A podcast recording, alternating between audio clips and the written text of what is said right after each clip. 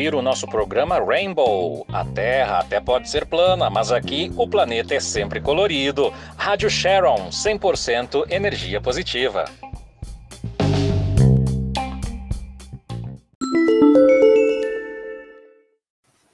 Bem-vinda e bem-vindo, ouvinte da Rádio Sharon, a mais um bate-papo colorido aqui dentro do programa Rainbow. Hoje, para conduzir a nossa entrevista, como sempre, o nosso Guto Sanfelice. Aqui quem vos fala é Kleber Maurício. E hoje, como convidada especial, a bispa Mary Gleice Simin. Quem apresenta para a gente é o Guto, Gustavo. Olá, sejam todos, todas e todos bem-vindos a mais um bate-papo colorido aqui no nosso programa Rainbow da Rádio Sharon. Obrigado, Kleber. Bem-vinda, Bispa. Para apresentar aqui a Bispa, então, que é a nossa convidada para esse bate-papo, Bispa Mary Gley Borges da Silva Simin. Ela é a Bispa da Diocese Anglicana de Pelotas desde novembro de 2019. É natural de Canguçu, também lá no Rio Grande do Sul filha de reverendo, sempre viveu dentro do anglicanismo, foi eleita bispa e a cerimônia de sua sagração foi realizada então em novembro de 2019, quase dois anos já. É, a bispa então tem sua família inteira lá naquela região, né, em Canguçu, e hoje ela vai conversar conosco sobre a sua relação com a igreja, questões atuais né, e modernas da igreja que a gente vai ter aqui no nosso bate-papo. É isso aí, Kleber. Obrigado, obrigado, Gustavo. Bispa, seja bem-vinda. Olá, queridas e queridos, é uma gratidão poder estar neste espaço, nesse momento com vocês. Olá, Kleber, olá, Guto. É, é sempre uma alegria é, podermos partilhar a nossa história e a nossa caminhada é, dentro da igreja, né, e dentro do nosso caminhar na, na, na sociedade. Então, me apresentando, as, os meninos já me apresentaram, né, eu sou Mary Gley, estou bispa hoje em Pelotas, é, mas eu venho de, de família é, da igreja, o meu pai, é, o reverendo Jarbas, ele foi batizado quando tinha 19 anos, então, é, nós já éramos nascidos, meus três irmãos, né? E, e o meu pai, então, é, é, foi batizado e, e começou a, a, a, se envolver com a igreja anglicana, com o trabalho. E, e desde então, nós sempre, na caminhada da, da, das comunidades, né, e, e vocês sabem que a vida de filhos de reverendo, a gente vai se envolvendo numa forma total, se, se, se amando né, o trabalho e, e, e aí esse, essa vontade, esse despertar, vamos dizer assim, foi uma coisa muito natural, não foi um, um simples clique assim, né, de, ó, oh, sou vocacionada, mas alguma coisa que foi me envolvendo enquanto o trabalho do meu pai. E, e, e, e, o meu pai, quanto a minha mãe, sempre muito envolvidos na missão. Meu pai atendia 18 comunidades na região em Canguçu, né? É, todas na, na, na, no interior, né? com comunidades muito simples, interioranas, é, pessoas simples, e aquilo foi me, foi me, me dando esse, essa vontade de, de estar mais presente no ministério. Foi quando eu cheguei para o Bispo Prado, então bispo, bispo da, da, da Diocese, o nosso primeiro bispo aqui da Diocese Anglicana de Pelotas, e disse a ele: Olha, bispo, eu acho que eu quero ir para o seminário. E, e ele acolheu, então, com muita, com muita alegria esse chamado, e uma, uma questão assim de quando eu fui para o seminário, naquele ano, eu fui a única aluna a entrar para o seminário naquele ano. Então foi um desafio muito grande, porque eu, eu não tinha com quem compartilhar, com quem estudar, né? Eu tinha que fazer algumas matérias com alunos que, que, que estavam mais adiantados, né? e, e outras matérias com alunos que, que, que estavam entrando. Então, foi um desafio muito grande. Eu sempre digo que foi um, um estudar solitário. O que, o que nos ajudou muito é que a vida comunitária é, do seminário é, nos faz crescer muito enquanto vocacionados, é, enquanto estudantes, enquanto comunidade. E eu sempre digo nas minhas, nas minhas palavras que a comunidade do seminário foi a nossa, talvez segunda, porque a primeira é a família, comunidade eclesial. Porque ali a gente aprende, né? A conviver com o outro, com o diferente, aceitar o outro, né? A escutar o outro. E, e foi, foi uma experiência maravilhosa, maravilhosa. Então, a minha família, como eu disse, é, meu pai é reverendo, eu tenho mais dois irmãos que são totalmente envolvidos com a vida da igreja. Nós todos fomos sempre muito envolvidos em todas as atividades da igreja. E aí, então, eu, eu fiz os quatro anos de seminário, uma das coisas que nos ajudou muito também foi a nossa, o que nós chamávamos de estágios, né? Que nós é, estudávamos durante a semana e nos finais de semana nós íamos para uma comunidade. E, e foi isso que foi isso que nos ajudou muito, porque foram várias comunidades, a cada ano, a cada, cada final de semana, numa comunidade. E assim foi, eu saí, do, fiz os quatro anos, e quando eu terminei meu seminário, o bispo Prado, então, é, achou que eu deveria ficar mais um ano de molho.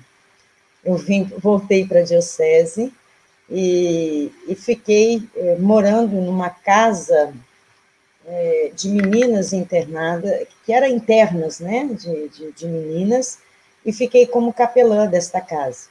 Morei lá nesta casa e atendendo a cidade de Rio Grande e algumas comunidades aqui em Pelotas. Então, assim, a cada comunidade, a cada trabalho, a cada envolvimento, eu sempre, eu sempre me fiz essa pergunta, né? É, se realmente essa era a caminhada e se realmente esse era o meu desejo. Porque, primeiro, a questão de ter estudado é, no seminário sendo aluna única de uma turma. Depois, morando numa casa de, é, no internato, né, de, de meninas, com muitos desafios, e, e um dos meus grandes desafios foi que eu quando eu estava nesta casa, eu tinha que caminhar 13 quilômetros a pé para poder pegar um ônibus e atender uma comunidade em Rio Grande. E nesse caminhar, nesta estrada, eu me perguntava: será que é isso? Será que, que realmente esse é o caminho? E, e Deus ia me mostrando que realmente esse era, era o meu caminho, era o meu desejo. E, e vencemos todos os desafios, né? É, fui ordenada depois, no ano seguinte, juntamente com a reverenda Dilce, que foi uma aluna que veio depois de mim. E, e aí segui, então, a minha vida ministerial, né? Atendi a cidade de Sul, fui coadjutora do meu pai, né? Uma grande alegria estar lá de novo, voltando às comunidades rurais, né? É, agora como clériga. É, casei, hoje tenho três bênçãos na minha vida, os meus filhos, tenho Larissa, tenho Lucas e tenho Igor, e o meu esposo Lázaro. E, e todos também muito envolvidos né, nesse trabalho. Não tem como. Eu acho que o trabalho da igreja o trabalho o, o chamado desse Cristo é envolvente demais, né? E, e, então eles eles seguem junto conosco. E mas aí o meu esposo foi trabalhar em foi estudar em Santa Maria. Eu me transferi para a Diocese Ocidental. Trabalhei lá em diversas comunidades também. Depois fomos transferidos para Santa Rosa, E de Santa Rosa, meu marido foi trabalhar em Belo Horizonte. E aí eu fui, então, para a Diocese do Rio de Janeiro. E lá né, é, na Diocese do Rio, eu fiquei por volta de 12, 13 anos.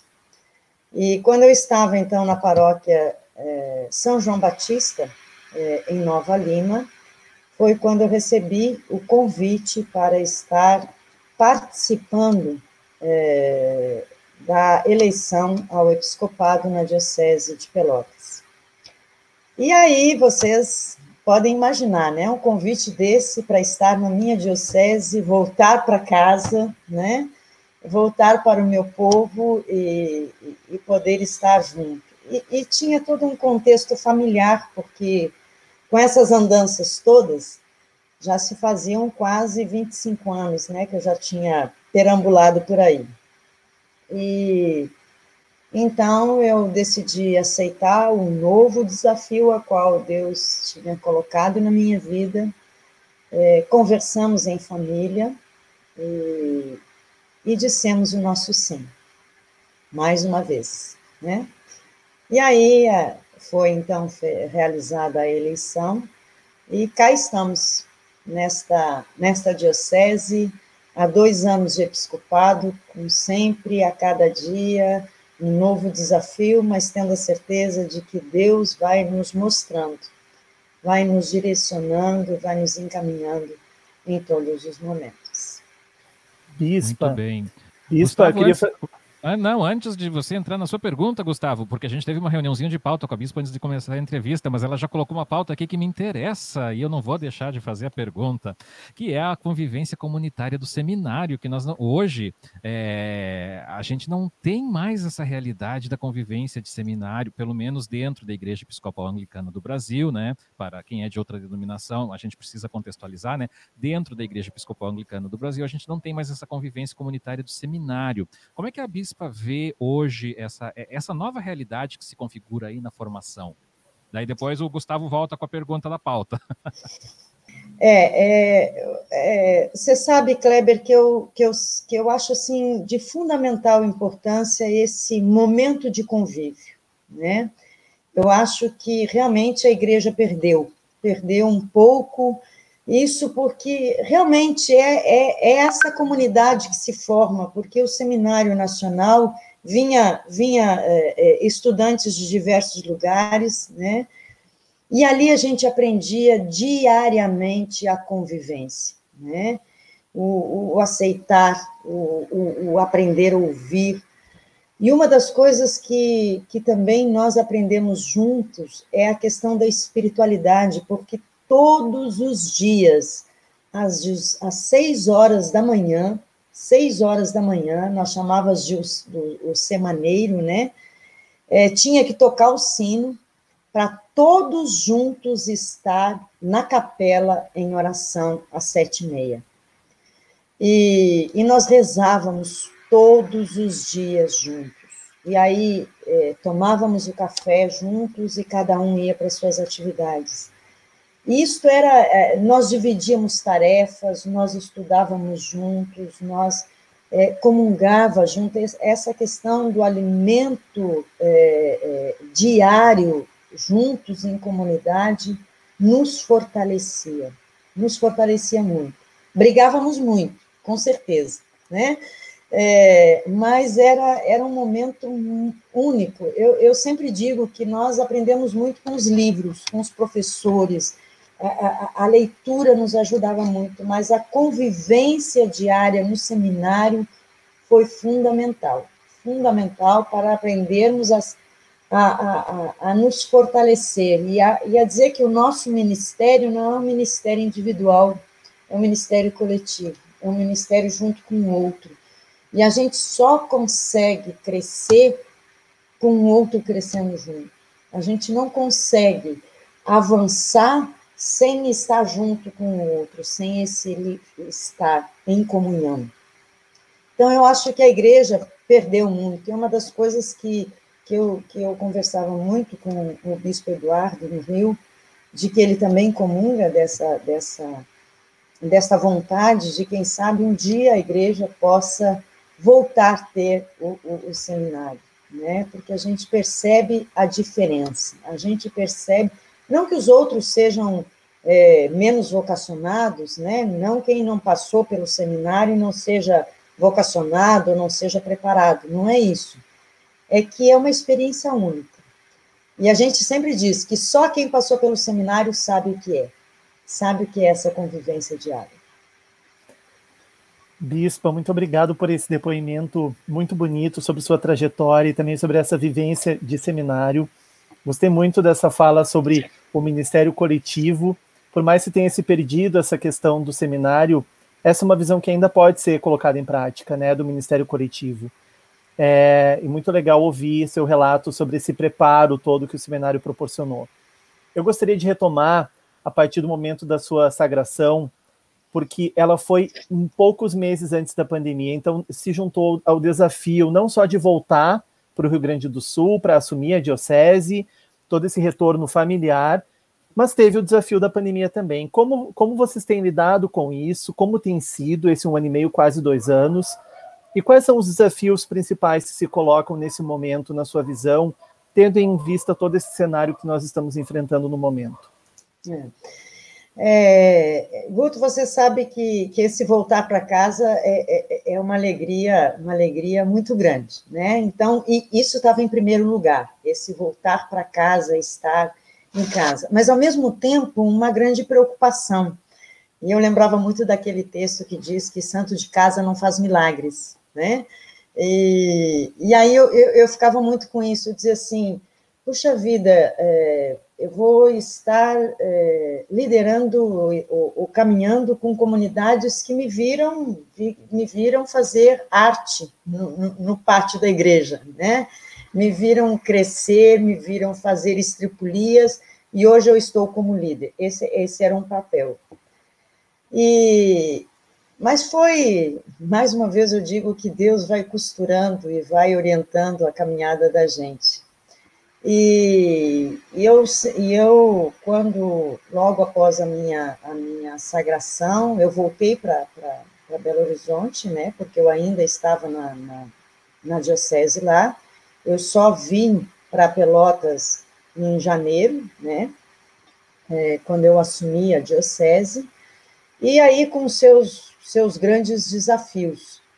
E, e como você disse, é, eu trabalhei aí janeiro, fevereiro, março nós já começamos. Quando a gente começou a engrenar um, um planejamento, um projeto, um desafio, uma vontade enorme de querer, de querer é, trabalhar e estar no meio das comunidades. Eu até hoje tem comunidades que eu ainda não consegui visitar, né? Já estou aqui há dois anos e não consegui visitar. Então é, é uma angústia muito grande isso além de toda a angústia do momento, né, da situação em que nós vivemos, de tantas perdas, tantas dores e tantas. Mas realmente é um desafio. E eu acho que a igreja toda, não só a Diocese Anglicana de Pelotas, não só a Mary Gley, foi desafiada a sermos igreja, é, é, se reinventar enquanto igreja. Acho que todos nós aprendemos nesses dois anos coisa que nós não aprendíamos há muito tempo, né? É, de, de ser igreja fora do nosso quadradinho, de sermos igreja fora daquilo que nós tínhamos como habitual. E eu disse a semana passada, numa entrevista, que é, isso serviu para que nós pudéssemos pensar se o nosso modelo de ser igreja estava correto se o nosso jeito de pensar a igreja estava correto. Porque nós conseguimos visualizar, nós conseguimos ir muito mais longe daquilo que nós podíamos e tínhamos a capacidade. E a pandemia veio nos mostrar isso. Veio nos mostrar que não tem não tem paredes, de que não tem telinha, de que não tem espaço de que todos nós somos chamados a construirmos juntos, somos desafiados a, a caminhar juntos. Tivemos que aprender muito, né? Eu brinco com os meus meninos que, que, que tem coisas assim no, na, na, agora há pouco, né? O, o, o Kleber estava dizendo que as tecnologias aí tinham pegado, né? Foi abrir a sala e, e, e, e o computador de parte. Muitas coisas a gente teve que se reinventar a rezar com o outro sem estar com o outro, a ser empático com o outro sem estar com o outro, a, a sentir a dor do outro sem estar com o outro, né? E isso tudo nós tivemos que nos, nos reinventar, todos nós enquanto igreja. E, e eu, eu posso te dizer que que esses dois anos de episcopado eu tenho aprendido muito nisso. E, e talvez nós tenhamos conseguido abraçar muito mais pessoas do que se nós estivéssemos vivendo presencialmente nas nossas igrejas. Nós temos escutado muito mais pessoas porque nós saímos do, do, do, ritual, nós saímos daquilo que era considerado normal. E aí nós precisamos ir em busca de outras coisas. A senhora tocou num ponto bem interessante, que é uma característica bacana da Diocese de, Anglicana de Pelotas, né? Quando a senhora falou dos, do, dos meus meninos, a Diocese Anglicana de Pelotas tem uma característica forte de uma juventude anglicana muito atuante, né? É, é, é, e eu acho que seria interessante falar a sua observação sobre esses anglicanos uh, jovens, esses anglicanos que, têm, que, que, são envolvidos com a juventude anglicana, que justamente aí participam, auxiliando na tecnologia e, e, e, fazendo essa interface, muitas vezes que algumas outras gerações também têm um pouco mais de dificuldade, mas que hoje, sinceramente, eu acho que está todo mundo no mesmo nível. todo mundo se obrigou a aprender é, eu não sei se eu estou no mesmo nível, não. Eu acredito que eu ainda não estou, porque de vez em quando eu peço socorro lá para o meu, meu menino chamado Juan, né? Mas, é, é, na verdade, a, a Diocese Anglicana de Pelotas realmente tem uma característica muito grande pela questão da música. Até, até antes né, da pandemia, a música é um, vamos dizer assim, é, um, é uma veia muito forte da Diocese Anglicana de Pelotas, né? com as suas orquestras, com, os, com o trabalho do maestro João Carlos. É, a música tem, tem chamado muito a juventude. E aí, com a questão da pandemia, realmente os, os, os, as redes e os meios aí é, de internet precisaram é, deste aguçar da juventude, que, que realmente eles tiveram que, que ser mais atuantes, né? Porque nós velhos tivemos que buscá-los mais, né? Então, é, mas é um trabalho muito bonito. E hoje, graças a Deus, a nossa juventude está envolvida em diversas é, equipes de trabalho da Diocese, né? não só no trabalho pastoral da juventude, mas está é, nas juntas paroquiais, está na Sociedade Auxiliar das Mulheres, está envolvida com a educação cristã. É, então, tem diversos, tem, nós estamos criando o, o, o grupo dos bandeirantes, né? Então, é, são trabalhos que a juventude está envolvida, muito envolvida, com as ações sociais da diocese, mas era um grupo que, que nasceu com o trabalho da, da, da música. Eu, eu, eu acredito que que eles, que eles tenham é, sido chamados através dessa música. Bispa, estão me ouvindo? Perfeitamente, amado. Bispa, gostaria de retomar ali na, também na, na sua fala. Gostei muito sobre esse seu reconhecimento de que, por mais triste que seja, a pandemia também abriu possibilidades novas e oportunidades de contato né, e de alcance. É, como a senhora agora é bispa da IAB, tem uma vivência que né, perpassa aí o país, foi para a Diocese do Rio de Janeiro por muito tempo. É, e a gente, eu gostaria de to tocar numa questão macro da igreja, porque eu acho que tem a ver com esse, esse novo momento, esses novos posicionamentos em relação à própria organização geopolítica, de como ela está distribuída pelo país. Então, se a gente olhar o mapa do Brasil para é, localizar quem está nos ouvindo, saindo do sul em direção ao norte, as dioceses vão ficando cada vez mais espaçadas, mais longe umas das outras, né? A gente tem uma diocese que pega quase toda a Amazônia, uma que pega toda a região do Nordeste, e aqui no e aí no Sul elas são mais próximas umas das outras, né? Tanto que é, a gente tem a diocese só do estado de São Paulo, a diocese do Paraná, e aí no sul, entre Santa Catarina e Rio Grande do Sul, temos três dioceses. A sua, que é referente ao, ao sul do Rio Grande do Sul, a de Pelotas, e duas outras que dividem o restante do, do território gaúcho e de Santa Catarina, que é a Diocese Sul Ocidental em Santa Maria e a Meridional com sede em Porto Alegre, as, as, três sediadas no Rio Grande do Sul. Enquanto isso, aqui em Rondônia, que é onde nós estamos, né, eu e o Kleber fazendo o programa, é, a gente faz parte de um, do único, da única região do Brasil que não tem uma diocese, tem o Distrito Missionário do Oeste, né, que pega aqui Rondônia, Mato Grosso e Mato Grosso do Sul essa região pantamazônica que a gente chama.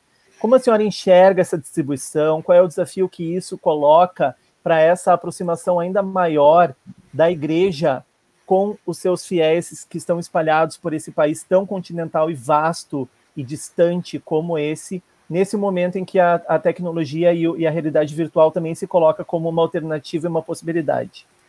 Isso. É, Guto, você sabe que a nossa diocese, a Diocese Anglicana de Pelotas, é a menor diocese.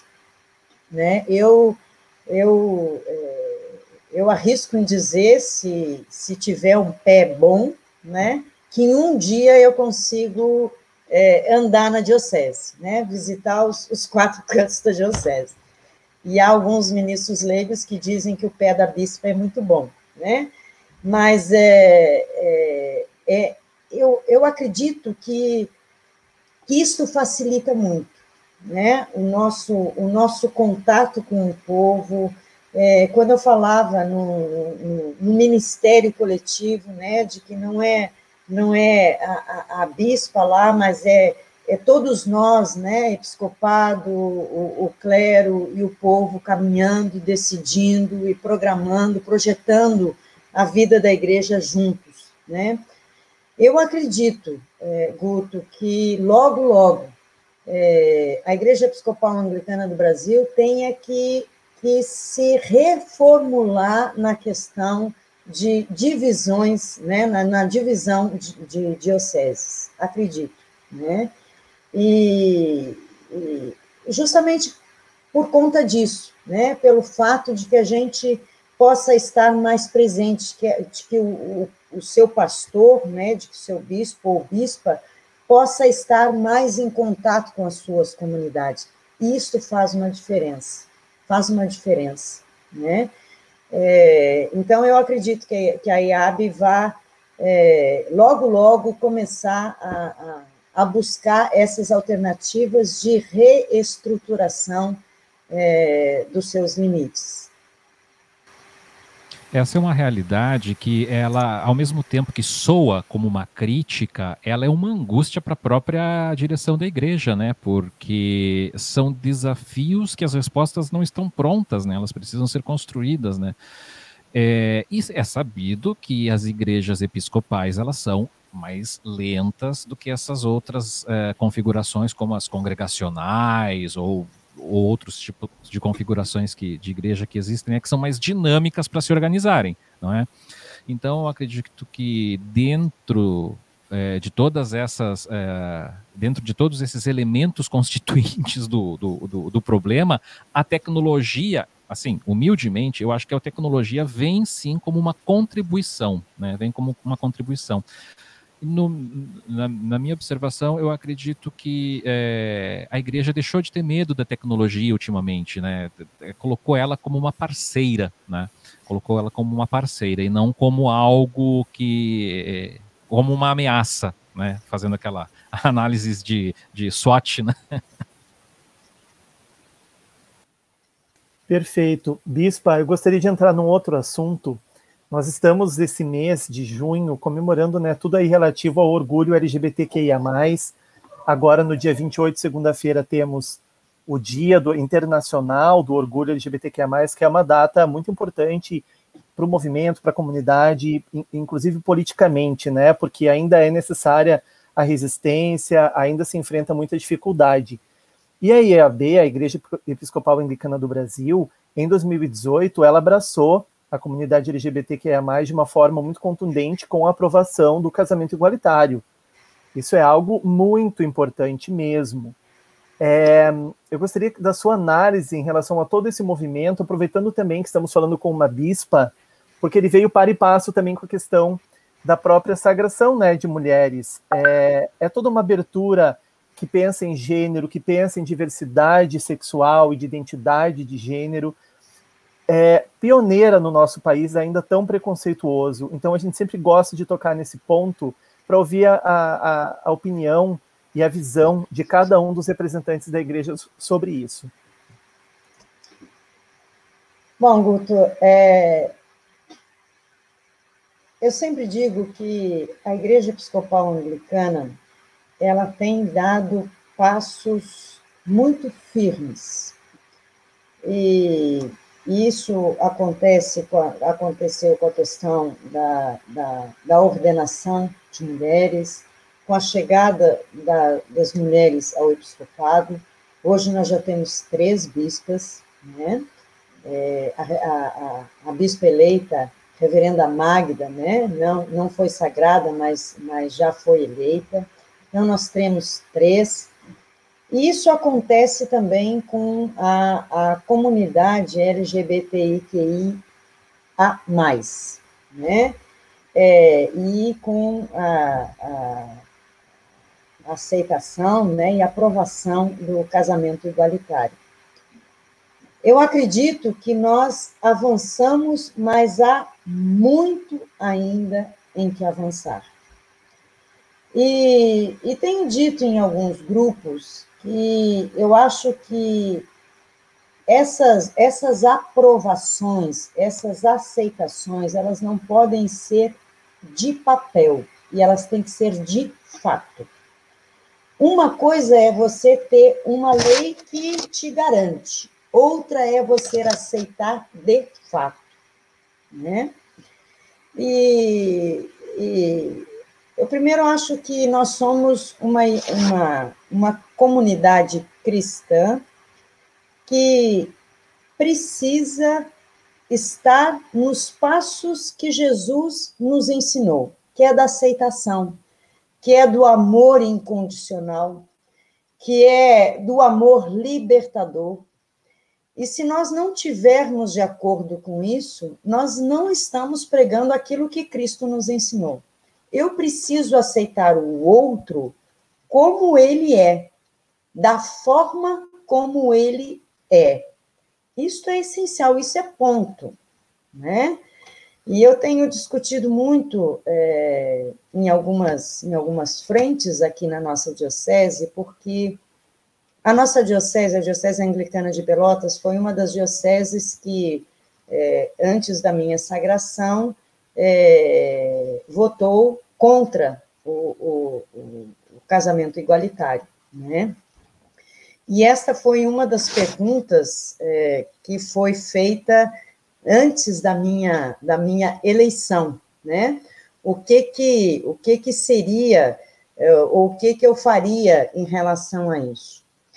E, e para mim, o ministério episcopal, um ministério, é, como eu disse, que é um ministério comunitário, é um, é um ministério da unidade. Ou seja, toda a igreja precisa estar é, é, trabalhando a ação de Deus no meio do seu povo. O que, que eu quero dizer com isso? O que eu quero dizer com isso é que a comunidade como um todo precisa compreender qual é o chamado desta igreja. E, e, eu sempre digo que nós estamos acostumados a viver nas nossas caixinhas. Né? É, é, a Igreja Episcopal Anglicana do Brasil, principalmente aqui no Sul, é uma igreja muito familiar. Tanto é que tem algumas comunidades que a família inteira é aquela comunidade, né? Então, é, essas comunidades é, se acostumaram a viver naquela caixinha.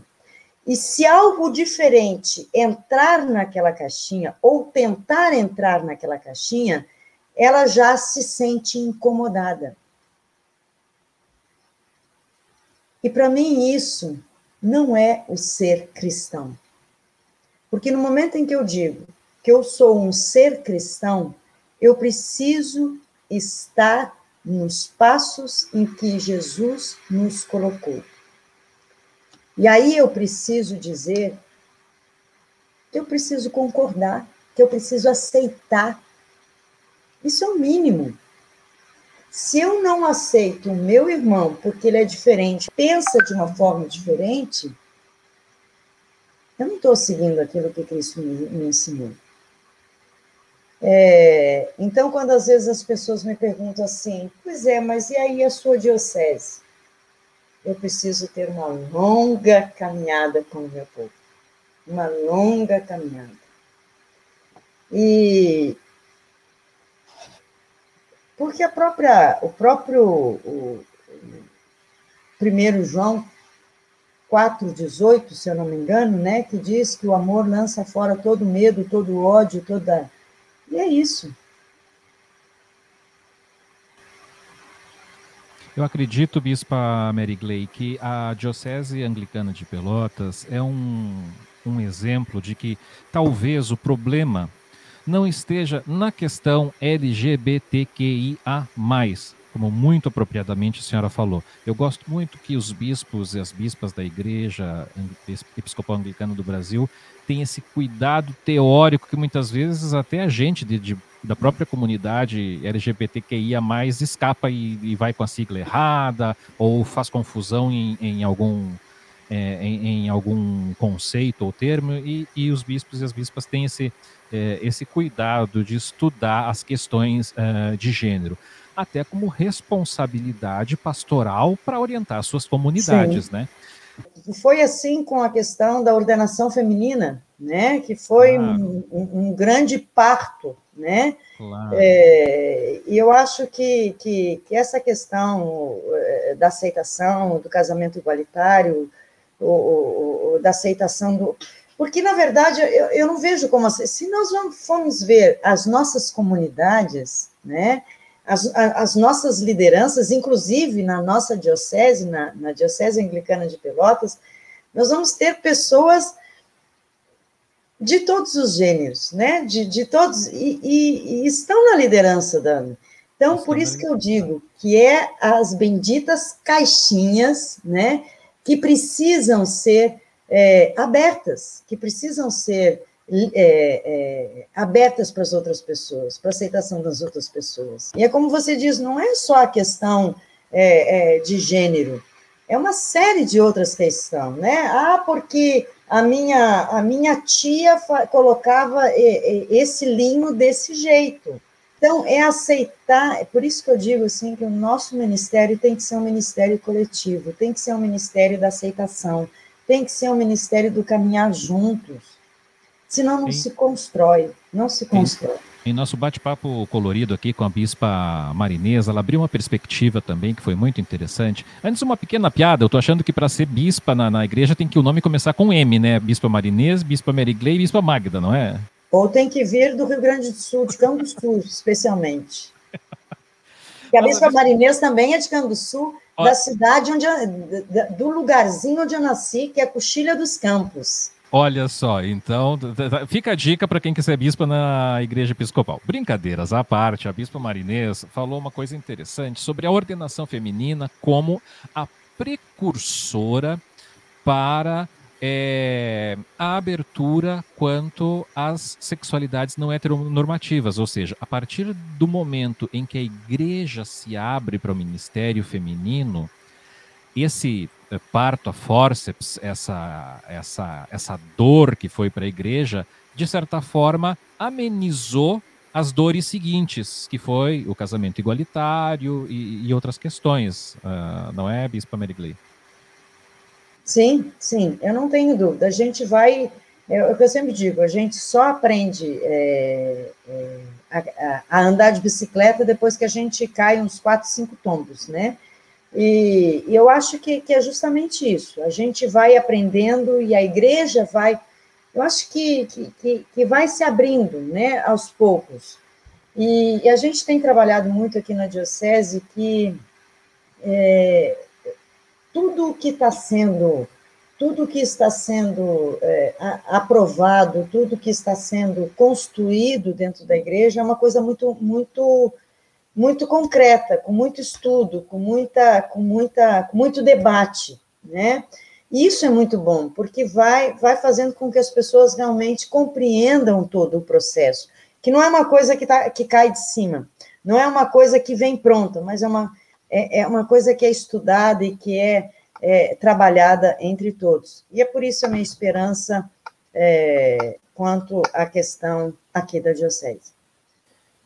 Bispa, a gente já está chegando ao fim do nosso bate-papo, até pela questão do tempo. Queria agradecer muito, ressaltar como foi importante essa sua perspectiva, como o Kleber bem colocou, em relação a essa abertura, essas aberturas que a igreja vai permitindo no seu processo histórico de evolução, é, como a senhora falou, não é só o papel.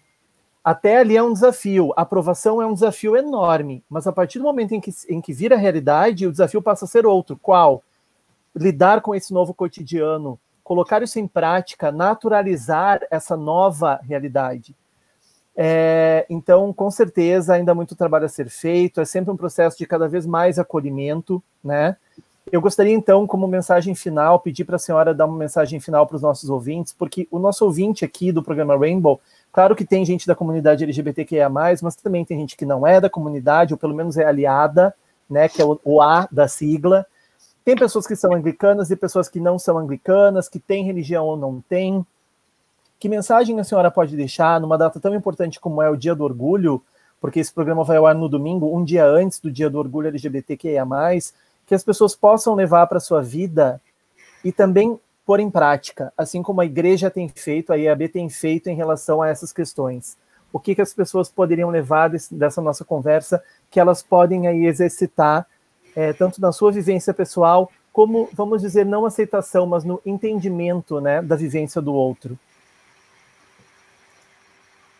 É, primeiro, a minha gratidão ao Kleber e ao Guto pela oportunidade de estar é, com vocês e poder levar a nossa mensagem, né? É, e mais uma vez eu digo que essa é a oportunidade que, no meio de tanta coisa ruim que a pandemia tem nos trazido, essa oportunidade da gente poder estar mais perto, né? É, pelo menos através de uma telinha, né? E, e, isso, isso tem sido muito bom, tem sido muito, muito é, acalentador nesses momentos de angústia e de dor para muita gente. Segundo, é, o, que eu, o que eu queria deixar como mensagem é, para cada um dos ouvintes é, está lá em 1 Pedro, capítulo 2, versículo 17, que trata a questão do respeito. Tratem a todos com o devido respeito. Para mim, essa, esse, esse, esse é, é, essa parte do versículo é, de 1 Pedro, para mim, me, diz muito. Primeiro, eu poder estar certo de que o outro é a face do Cristo. Independentemente de quem seja o outro ou a outra. E se eu o rejeito, se eu o nego, eu estou negando a quem? E a questão da, da empatia, de que a gente possa ser empático com a dor do outro. E isso é mais uma das coisas que eu acho que a pandemia tem também nos mostrado. Que a gente tem chorado, tem se entristecido com a dor e com a lágrima do outro, com a morte de outros tantos irmãos que muitas vezes não conhecemos que este tempo pandêmico, que este tempo de morte, que este tempo de dor, que este tempo de massacre possa cada vez mais e mais nos ensinar que nós necessitamos dar as mãos e caminhar juntos. E quando a gente fala em dar as mãos, a gente precisa realmente dar as mãos.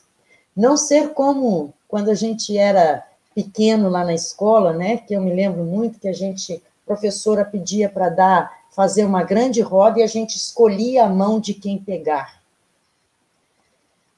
Porque a mão do fulaninho eu não quero pegar. E quando eu estou disposta a dar a mão sem olhar a quem, é porque eu quero caminhar com esse alguém.